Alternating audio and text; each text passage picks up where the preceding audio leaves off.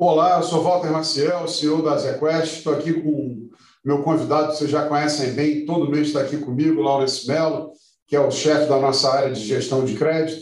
E a gente está aqui para fazer o podcast de crédito de maio de 2021, falando um pouco dos resultados dos fundos em abril, mas principalmente da dinâmica da área. Laurence, tivemos aí um final de, de, de 2019 é, que foi tumultuado, um começo de 2020, é, poderia até dizer traumático, mas são meses e meses e meses seguidamente aqui é, que a gente está comemorando é, a solidez da tese de investimentos, a firmeza que tivemos é, no começo do ano. Vou até trazer um, um novo é, ingrediente aqui para o nosso papo, é, tem gente, às vezes, comparando com o Pierce, dizendo, puxa, mas aquele Pierce sofreu um pouquinho menos durante a crise. Mas, quando chegou a abril e maio, que tinha oportunidade, você foi firme e você vê que alguns desses Pierce não capturaram tanto prêmio. Então, antes até de falar dos nossos fundos, eu te pergunto, onde está o maior desafio do gestor? Não ter sido pego de surpresa por uma pandemia que era imprevisível ou quando realmente percebeu que os preços estavam distorcidos, ter coragem de entrar e, e comprar e bancar? Tem pergunta mais fácil, não? Levantei que boa, boa tarde, pessoal. É, vamos fazer esse bate-papo aqui legal. É, acho que nosso intuito é também fazer um pouco de educação e como todo mundo já foi muito treinado, já aprendendo no mundo de investimento, está falando de multimercado, de ações, vamos também fazer um pouco desse exercício no, no, nos fundos de crédito. Né? É, foram anos de volatilidade, com o CDI baixando, coisa que a gente já falou aqui em outros momentos. É, e o que, que acho que tem duas algumas lições aqui que acho que foram tomadas e é bom para a gente agora fazer é, é, deglutir e analisar isso. Primeira coisa, é, entender que para os fundos de crédito também várias outras coisas, como vale muito em ação. Uma queda pode trazer oportunidade. Você tem que conversar com o seu gestor, né? É, entender como é que está a carteira dele e falar o seguinte: vai ter volta ou não? Eu acho que foi uma coisa que a gente se comunicou muito com nossos clientes e mostrar: ó, a tese está firme, tem oportunidade de ganho mantenho o dinheiro que eu já estava, ou até coloco um dinheiro novo para ter uma rentabilidade melhor em cima desse dinheiro. Muita gente viu isso no mundo de ações, infelizmente foram poucas pessoas, ou menos pessoas que viram isso para o mundo de crédito. É, essa questão de, de, de pergunta de um caiu menos, outro voltou mais, essa é a grande mundo do gestor, da gestão. É você lidar com condições que são dinâmicas, condições de fronteiras, teses de investimentos, e você conseguir falar o seguinte: estou indo por uma linha. O importante, é, o que eu falo, a questão na, na gestão, o importante às vezes não é você tomar pau. Óbvio que o resultado importa, mas é você falar o seguinte: o meu processo estava consistente, é, eu enxerguei determinado cenário, e dentro desse meu cenário eu acertei ou errei? Se eu acertei, ótimo, eu li o cenário. Se eu errei, eu tenho que entender por que, que eu errei. Eu errei numa coisa que eu não estava vendo, ou eu vi aquilo, tinha, de repente, proteções para aquilo, é, e foi uma tomada de decisão errada que faz parte do mundo da gestão e qual é o caminho que eu vou tomar para recuperar aquilo. É, a pandemia, de alguma maneira, a gente viu erramos sim na consequência e no tamanho dela, na mensuração. Então, a gente tinha um cenário aqui que a gente entrou um pouco mais otimista, entendendo como outras não chegaria da maneira tão forte. Dito isso, sofremos uma consequência até que passou do desvio padrão que a gente esperava.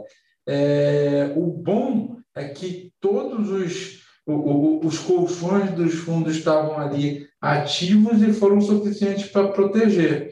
E eu acho que foi o grande diferencial é que mesmo num cenário de risco a gente conseguiu ler o tabuleiro, né, a, a coisa como estava acontecendo de uma maneira clara, falar isso aqui é ruído, isso daqui é uma consequência menor e isso daqui é o que importa. E isso que fez a volta dos nossos fundos ser é, o, o que foi e, e, colocar uma diferença na nossa história, uma diferença assim bonita. O que é importante dizer para quem está nos assistindo é que você está tendo um evento técnico agora que depende muito da leitura de quem está vendo. Um gestor de multimercado, de equities, enxerga o mundo de empresas de mercado de capitais de uma maneira e o crédito enxerga de outro. O que, que eu quero dizer? Turma, nós estamos num aumento de Selic. Independente se a curva vai ser 5, 5,5, 6, 6,5, você tem uma, uma região que ela vai ficar que é viável para as empresas e mesmo com esse aumento a empresa vai ser lucrativa lucrativa e com interesse de continuar investindo o capital que ganha. Se for para 6%, na margem dela. Então, se for para 6%, que é a nossa expectativa, nós nunca tivemos esses juros é, no longo prazo na história do Brasil. Exatamente. E assim, com uma outra percepção que a gente ainda carrega muitas coisas dos anos 90, dos anos 80, quando o governo para, o país para. É, um pouco independente do governo, a gente está vendo um país que a iniciativa privada foi por um caminho que ela está, claro que ela depende do governo, mas ela está conseguindo andar descolada um pouco do governo. Então, independente das dificuldades fiscais e uma série de outras coisas que a gente tem no país, a indústria, principalmente aquela que carrega o mercado de capitais, ela está andando descolada. Então, isso está dizendo o seguinte: eu vou ter uma fonte de matéria-prima geradora de ativos que vai ter uma segurança de eu fazer esse investimento em crédito, em equities também, que vai estar tá dando uma força motriz para eu investir meu dinheiro com segurança no país e não ficar um refém do 100% do CDI. E com um carrego dos juros muito mais interessante, porque lembrando para vocês, os produtos de crédito colocam um alfa sobre os juros. Com juros de 2%, a nossa capacidade de retorno era uma. Com juros de 6%, a nossa capacidade vai aumentar muito. Eu vou, então, te dar um número forte. É o 11 mês consecutivo de resultados positivos. E quando a gente olha hoje, não só os resultados, mas o tamanho dos resultados, os fundos não só recuperaram tudo que perderam, como já superaram suas metas de retorno de longo prazo. Isso. E tivemos vou só para adicionar o que você vai poder comentar, tivemos, até para minha surpresa, eu estou falando para minha surpresa, pessoal, sou um profissional de mercado com 30 anos de experiência, posso não ser um especialista em crédito, mas quando eu olho para os resultados de abril de 21, são resultados ainda muitíssimo fortes. Já não era de se esperar que esses spreads estariam fechando mais?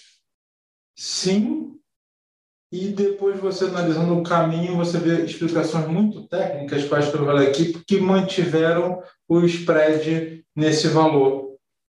Tem um erro no preço. O spread de crédito deveria estar mais magrinho, mas dado uma série de coisas, ele ainda está mais gordinho, vai continuar por mais um tempo, o que dá para formar uma bela carteira e está mostrando o seguinte, mesmo com o CDI subindo, é, você vai ter ativos que estão, abre aspas, baratos, é, do ponto de vista de spread de crédito, no fundo, você consegue montar uma carteira que garante um 2021, um 2022, ainda que vai ser de bons resultados. Para os fundos mais conservadores, onde eles são mais previsíveis. O que eu acho interessante, eu quero trazer, e muita gente que está aí escutando é, deve ter pensado da mesma maneira, crédito tem que ser uma coisa conservadora, não pode ter volatilidade, e, e aqui não pode acontecer nada, e esse foi um pensamento dominante até o final de 2019. Não dava espaço para a gente, como gestor, trazer coisas que fossem mais volatilidade, pudessem agregar mais alfa. Com a caída, com a queda do CDI, com, com uma volatilidade que veio para o mercado até com um evento traumático, mas acho que ele também foi educativo, permite com que a gente lance nossas novas estratégias. Nós fizemos aqui na Quest no caso do Supra, é um fundo tá bem vitorioso, outras casas também estão fazendo, cada um com a sua tese de investimento, mas o que é importante, você vai ter fundos de crédito gerando alfa de maneiras diferentes e com mais qualidade de risco. E o investidor, que é quem está assistindo a gente, vai estar preparado para para receber esse tipo de mandato, aplicar nele e saber que vai fazer parte da sua carteira de investimento para o resto da vida. E está é impresso lá, é. volto a falar, que os fundos já excedem todas as suas expectativas de retorno, que estavam lá prometidas, né? melhores esforços, para os clientes quando nós começamos a vender esses fundos lá no finzinho de 2015. Isso que é importante. é, a gente começou com aqueles fundos que eram pertinentes à época. São ainda fundos pertinentes ao momento. O LUT, o, o, o Alto, debêntures incentivadas, o Valore. É, o que é legal é que agora as pessoas estão mais receptivas a novos tipos de mandatos, a novos tipos de estratégias. O Supra é uma evolução. É uma evolução. É, acho que é muito similar para comparar o que foi acontecendo no mundo de equities. Você pega a equity lá atrás, gente, era no máximo um fundo atrelado a Ibovespa. Depois você começa a ver um, um long and short, um long and short com mais volatilidade direcional, small mid caps, small mid caps, total return, equity. E hoje em dia, quem está escutando, a grande maioria consegue entender essas diferenças de cada tipo de mandato. Vai acontecer isso em crédito. E com isso daí é o que a gente acredita que vai ser o futuro da indústria. Só que você tem um negócio, acho que bacana para comunicar aí para o nosso parceiro, investidor, para o nosso espectador aqui do nosso podcast. Você está fazendo um grande investimento em equipe e em recursos para poder dar para esses fundos, especialmente para o Supra, é, mais capacidade de geração de alfa, né? Total. É. A gente assim, a gente encontra, mas você tem que viabilizar a nossa tese de investimento. Tem então, os instrumentos. Isso passa por um reforço de equipe. É, nossa equipe era de quatro pessoas no crédito, mais o pessoal que a gente usava do equity, do macro, continua sendo isso, e até está aumentando na Quest, mas nossa equipe passou para seis pessoas, é, então 50% de aumento de capacidade. Trouxemos um trader é, com muita, muita experiência no mercado offshore, seja ele de sovereigns, seja ele de crédito, seja derivativos de crédito, o Rafael Basso. Então, ele tem mais de 15 anos de experiência, tendo passado pela mesa proprietária do Itaú BBA, agora está no Votorantim. Eu acho que Inclusive, já fez diversos ativos, não só crédito. Exatamente. Então, acho que é interessante a, o, o, nosso investidor saber isso. É, Agora, semana que vem, finalzinho de maio, para quem estiver olhando esse, esse, esse vídeo um pouco descolado no tempo, está é, tá vindo o André, ele tem muita experiência na análise de crédito também, estava numa agência de rating internacional aí já um bom tempo, então ele se agrega. É, acabamos de fazer proposta para mais uma pessoa que é um, é um sênior também, que está numa, numa agência de rating lá no Rio de Janeiro, é, estamos esperando o resultado. Então, assim, com isso. Barra está subindo. Está subindo. Para quê? Para ter a capacidade de não só olhar Brasil, como olhar mundo. E olhar subsegmentos do mercado de crédito Brasil